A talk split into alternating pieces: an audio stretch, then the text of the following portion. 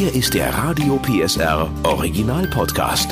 Familienfuchs, der Erziehungspodcast mit Henriette Fee Grützner und Familientherapeut und Erziehungscoach Andi Weinert. Heute, ich schaffe das nie. Denkmuster bei Kinder umprogrammieren.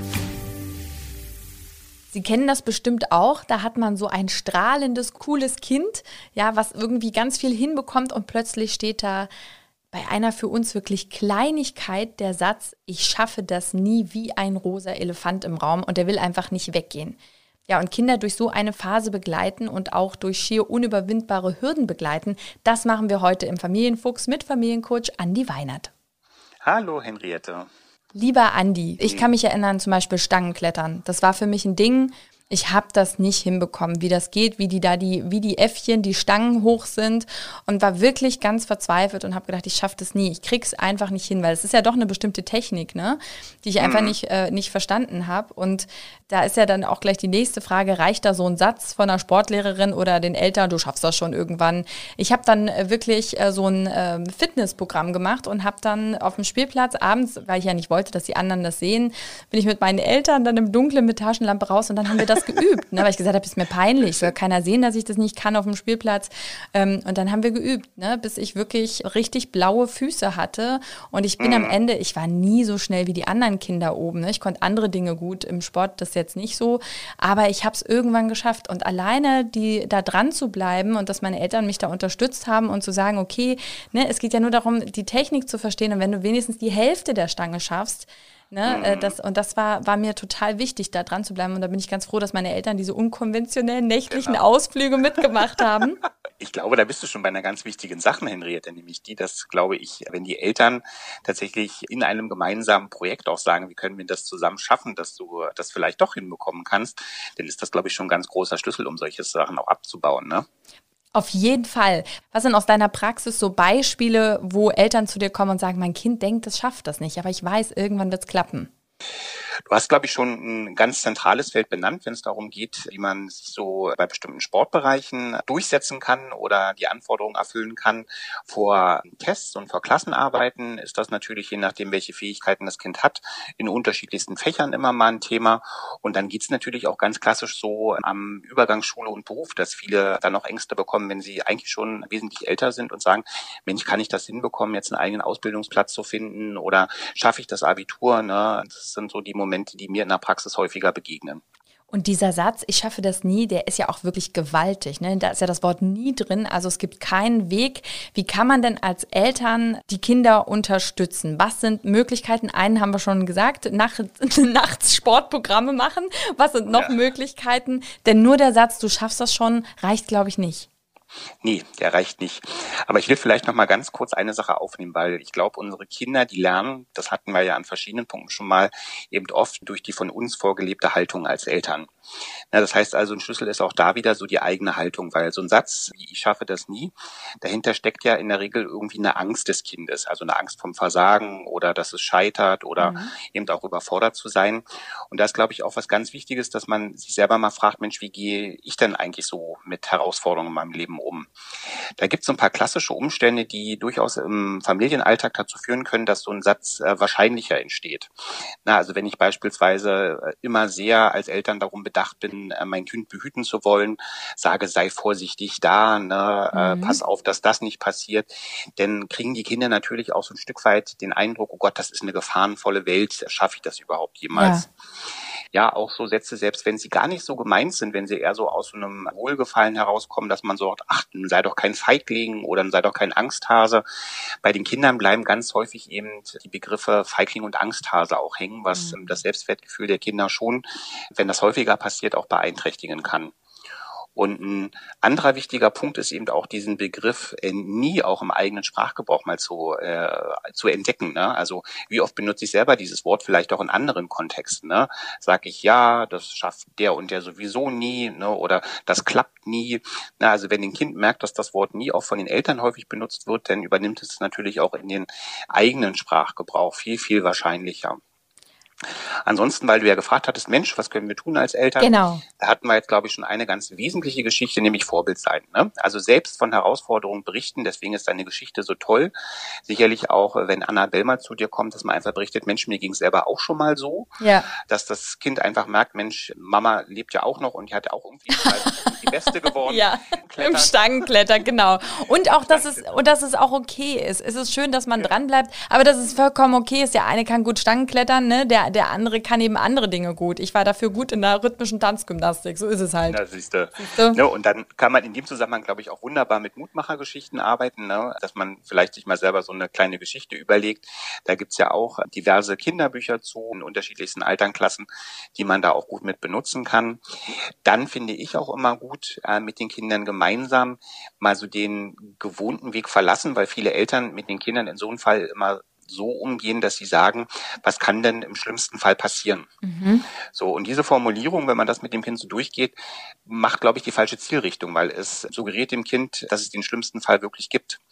Deswegen kann man in der Regel, wenn man den, den Impuls nimmt und sagt, wir formulieren das in das Positive, nämlich, was kann denn im besten Fall passieren, Sehr gut. auch eine Umprogrammierung erreichen und kann dann sagen, Mensch, was brauchst denn eigentlich? Das macht das Denken positiver und die Ausrichtung ist eben auch gleich eine ganz andere. Das ist total spannend, weil ich tatsächlich tatsächlich, wenn dann mit dem System arbeite, was kann im schlimmsten Fall passieren? Und dann sagt man, ne, im, im schlimmsten Fall, wenn du das dich jetzt nicht traust, äh, das Kind XY anzusprechen oder deinem Schwarm zu sagen, dass du in ihn verliebt bist, was kann passieren? Das Schlimmste ist, dass er sagt, nee, ich liebe dich nicht. Weißt du so, also und okay, dann geht das Leben weiter. Aber natürlich ist es viel schlauer, das, was du sagst, ist umzudrehen. Was kann denn im besten Fall passieren? Und in dem Zusammenhang stärkt man sozusagen ja auch die, die, die Motivation, das auch angehen zu wollen. Ne? Die Ängste werden gleich ein Stück weit geringer. Und was ich auch immer einen ganz wesentlichen Punkt finde, auch das macht man ja sehr oft, auch so im Alltagsdenken, dass man dann anfängt, in solchen Situationen auch Vergleiche zu ziehen. Ne? Dass man sagt, guck mal, der ja. und der hat das auch geschafft. Das wissen wir auch, das ist eher ungünstig, weil diese Vergleiche haben doch oft, wenn ich vor einem Berg stehe, von dem ich glaube, Mensch, den kann ich für mich im Moment mit meinen Fähigkeiten nicht bewerkstelligen, hilft es meistens nicht, einen Vergleich jemanden aufzuzeigen, der diese diesen Berg gar nicht so als großen Berg erlebt. Das heißt also, das Selbstwertgefühl wird dann oft bei den Kindern kleiner. Deswegen auch da, wenn man Vergleiche machen möchte, dann eher Vergleiche wieder im Sinne von, wo gibt es denn Beispiele, woran wir merken können, der hat es auch geschafft. Mhm. Ja, so das heißt also Beispiele, wo man im Endeffekt eine Parallele ziehen kann, dem ist es auch nicht einfach gefallen, aber der hat es irgendwie hinbekommen. Und sag mal, was passiert da im Gehirn? So bestimmte Sätze, wenn man da jetzt nur sagt, du schaffst das schon und da nicht rangeht, kann sowas wirklich bis zum Erwachsenenalter einen begleiten? Da bist du ja ganz klassisch in einem Modell, das wir aus der Verhaltenstherapie kennen. Das ist jetzt, sagen wir mal, durchaus eine Möglichkeit, wie man zum Beispiel die ähm, Ausbildung von Depressionen auch erklären kann, dass man sagt, wenn ich immer wieder, wir nennen das dann in dem Kontext oft so negative Antreiber habe, mhm. ja, das heißt also von vornherein vielleicht mit einer pessimistischen Lebenseinstellung durch die Welt gehe, sage, Mensch, ich traue mir wenig zu, dass das natürlich oft auch den Mut dann im Erwachsenenalter ein Stück weit kosten kann und mich vielleicht auch an manchen Punkten auch so übervorsichtig macht und in mir schneller auch Verdruss entstehen lässt.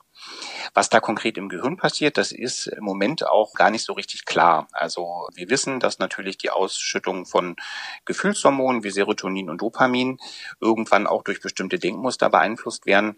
Da gibt es aber mittlerweile noch keinen konkret beschriebenen Prozess, wo man sagen kann, so läuft das immer ab. Das ist ja spannend. Aber theoretisch wäre es möglich, dass man, wenn man dann erwachsen ist und, und merkt, an der Stelle, ne, nehmen wir mal das Beispiel, man hat Schwierigkeiten auf andere Leute zuzugehen und die kennenzulernen, dass das dann bis ins Erwachsenenalter bleibt, wenn man als Kind dann nicht rangeführt wurde oder das nicht gelernt hat, zu sagen, ich überwinde mein, ich schaffe das nie, auf jemanden zuzugehen, dass das dann wirklich bleiben kann. Das kann tatsächlich bleiben, aber ich will das jetzt gar nicht so als eine Einbahnstraße definieren, weil ich glaube, es gibt ja, jede Biografie ist ja immer unterschiedlich, gibt immer mal wieder auch Lebensepisoden, wo man dann bestimmte Dinge, die man vielleicht als Kind nicht lernen konnte, dann im äh, früheren oder späteren Erwachsenenalter auch nachlernen kann. Und der ein oder andere nimmt sich das ja tatsächlich auch als einen Auftrag mit raus und entscheidet sich dann für ein Coaching oder für eine Beratung oder in schwerwiegenden Fällen vielleicht sogar auch für eine Therapie, ähm, um solche Sachen dann auch anzugehen. Aber bevor wir die Kinder in die Therapie äh, schicken, kann man ja einfach mal überlegen, wie kann man denn sowas umprogrammieren? Ähm, Im einfachsten Fall wie ich dich kenne, wirst du jetzt sagen, es umformulieren, den Satz anders formulieren. Vielleicht hast du da noch ein paar konkrete Tipps.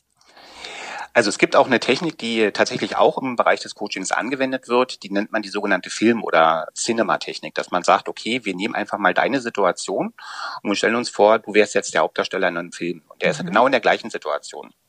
So, und wir haben das Drehbuch ja schon dazu liegen, weil wir wissen, die Filmgeschichte soll so zu Ende gehen, dass der das schafft, dass der sozusagen Hauptdarsteller das schafft.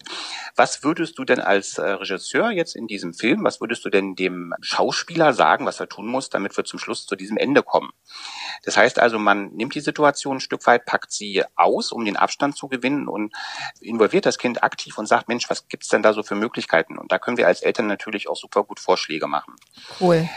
Ansonsten ist auch immer gut, also eine Blickpunktverschiebung, das ist das, was dahinter ist. Ne? Also den Blickpunkt mal bewusst verlassen sagen, wir können jetzt natürlich ganz, ganz lange uns darüber Gedanken machen, warum lohnt es sich, die Angst zu haben. Wir können uns aber natürlich auch überlegen, muss das immer so sein? Ne? Ist das immer so, dass Kinder, die sagen, ich schaffe das nie, dass sie das tatsächlich nie schaffen? Mhm. Oder was denkst du, wie wahrscheinlich ist denn das, dass die Kinder das vielleicht doch schaffen können? Mhm. Dann sagt das Kind vielleicht, na, die Hälfte schaffen. Dann kann man schon sagen, siehst du, es ist gar nicht immer so, dass die Kinder das niemals schaffen. Und so kann man die schrittweise auch daran führen, dass man merkt, die Angst ist gar nicht so übermächtig groß und dieses Muster, dass ich das nie schaffe, hat ganz, ganz viele Punkte, wo es in der Wirklichkeit gar nicht Bestand hat. Das ist ja total spannend. Also wirklich, ich äh, finde das, finde deine Tipps gerade total gut und ich finde das so schön, weil ich glaube, dass das auch gar nicht so eine große Sache ist, oder? Man kann das bestimmt relativ schnell umprogrammieren. Richtig. Ich glaube, da gibt es so diese zwei, drei Schlüsselchen, dass man sagt, immer mal den Rahmen verändern, ne? dass man sagt, was brauchst du denn, damit du das schaffen kannst? Oder auch was, dass man ein größeres Ziel in Teilziele zerlegt. Das hätte für dein Beispiel ja auch sein können, dass man sagt, ähm, wir wollen noch gar nicht, dass du die drei Meter hoch mhm. an die mhm. Stange klettern kannst, sondern wir fangen an mit den einen Meter, die wir da auf dem Spielplatz auch irgendwie haben, was man sagt, dieser erste Schritt, ne, diesen, ja. diesen, diese ein Meter Stange hochkommen, das sind schon 30 Prozent. Und mit diesen 30 Prozent kannst du nicht sagen, dass du es niemals schaffst, Schön. weil 30 Prozent sind ja gerade schon weg. Ich habe direkt Lust, jetzt rauszugehen und das nochmal zu probieren. Ich werde das nachher machen, wie weit ich jetzt komme. Ähm, jetzt gibt's ja, äh, Kinder sind ja ganz unterschiedlich. Jetzt gibt's ja Kinder, die vielleicht auch generell ein bisschen ähm, vorsichtiger sind oder ein bisschen unsicherer. Hast du denn auch eine generelle Übung noch, dass man die Kinder in ihrem Selbstbewusstsein stärken kann?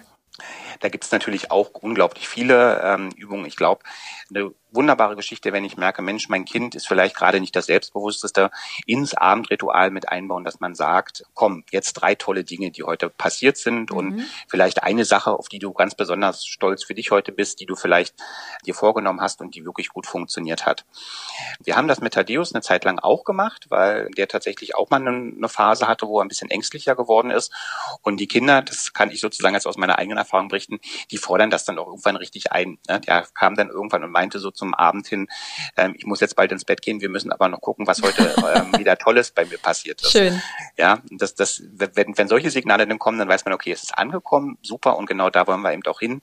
Und dann kann man natürlich den nächsten Schritt auch gehen, die wir mit ihm dann gegangen sind, dass wir gesagt haben, wir können das natürlich weiter miteinander zusammen machen, aber du kannst das auch tatsächlich mit dir alleine machen, weil das gute Gefühl, mit dem du dann schlafen gehst, ja, mit, diesem Stolz, ne, den kann man auch aus eigener Kraft erzeugen. Da brauchst äh, gerade wenn man erwachsen ist, gar nicht unbedingt die Eltern für.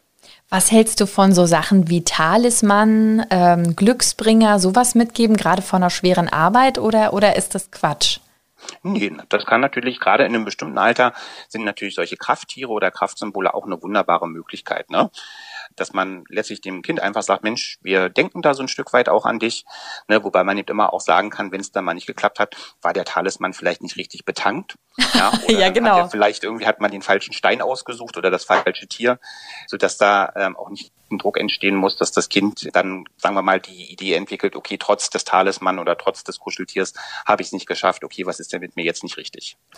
Mich würde noch total interessieren, du hast ja jetzt sehr viel das familiäre Umfeld angesprochen, aber manchmal kann ja auch die Schule tatsächlich, dass es sich vielleicht in der Klasse nicht wohlfühlt oder mit dem einen oder anderen Lehrer nicht klarkommt und sagt, ich schaffe bei dem einfach keine zwei oder drei. Ähm, wie, wie kann man denn da vorgehen, wenn man so das Gefühl hat, ähm, es bezieht sich auf die Schule? Naja, wenn, wenn wir bei dem Thema Schule sind, ist natürlich erstmal wichtig der Unterschied, geht es um Zensuren oder geht es nicht um Zensuren. Gerade wenn es um Zensuren geht, finde ich ja immer ganz wichtig, auch mit dem Kind mal über die Wertigkeit von Zensuren zu sprechen. Ne? Also Zensuren, das ist, glaube ich, was, was ich auch schon mal erzählt hatte. Zensuren sind ja nach meiner Auffassung nicht dafür eingeführt worden, dass jedes Kind in allen Fächern immer die Note eins bekommt, sondern die gibt es tatsächlich als Rückmeldung für mich, ja, als, als Eltern, aber auch natürlich vor allen Dingen für mein Kind. Was sind sozusagen so ein Stück weit vielleicht meine Talente und wo muss ich tatsächlich eben auch richtig, richtig viel Arbeit reinstecken, um im Mittelfeld zu sein. Ja. Und ich glaube, das kann man dem Kind auch so erklären, dass man sagt, okay, es gibt einfach Fächer, da müssen wir uns oder musst du dich mit unserer Hilfe gemeinsam ähm, hinsetzen und da müssen wir tatsächlich auch damit leben, dass du vermutlich die Eins nicht schaffen wirst, was gar kein Problem ist. Bei anderen, die haben andere Talente, ja, und es gibt auch welche, die haben ganz, ganz viele Talente, aber mit denen muss man sich gar nicht vergleichen, weil wir hatten ja gerade, vergleichen macht ja unglücklich und ja. stärkt Ängste, sondern wichtiger ist, dass du für dich die Informationen genauso wie wir rausnimmst, dass wir einfach wissen, okay, Mathematik ist vielleicht ja nicht unbedingt deine Stärke oder Sport ist nicht unbedingt deine Stärke. Deswegen sollten wir vielleicht gucken, wie wir da am Ball bleiben ne, dass du im Mittelfeld bleibst. Aber eben da, wo du merkst, Mensch, das interessiert dich, das macht dir Spaß, da fallen dir auch die guten Sensoren einfacher, dass wir da gucken, dass das später in deinem Leben vielleicht auch irgendwie einen festeren Platz bei der Berufswahl findet oder eben auch bei Hobbys oder Aktivitäten. Vielen, vielen Dank für die Tipps und äh, allen Kindern da draußen oder allen Eltern äh, ganz viel Spaß beim Ausprobieren und beim Umprogrammieren und äh, die Sonne draußen genießen. Super. Der Podcast rund um Familie, Eltern, Kinder und Erziehung mit Familientherapeut und Erziehungscoach Andi Weinert. Alle Folgen hören Sie in der Mehr PSR App und überall, wo es Podcasts gibt. Familienfuchs ein Radio PSR Original Podcast. Moderation Henriette Fee Grützner. Eine Produktion von Regiocast, deutsches Radiounternehmen.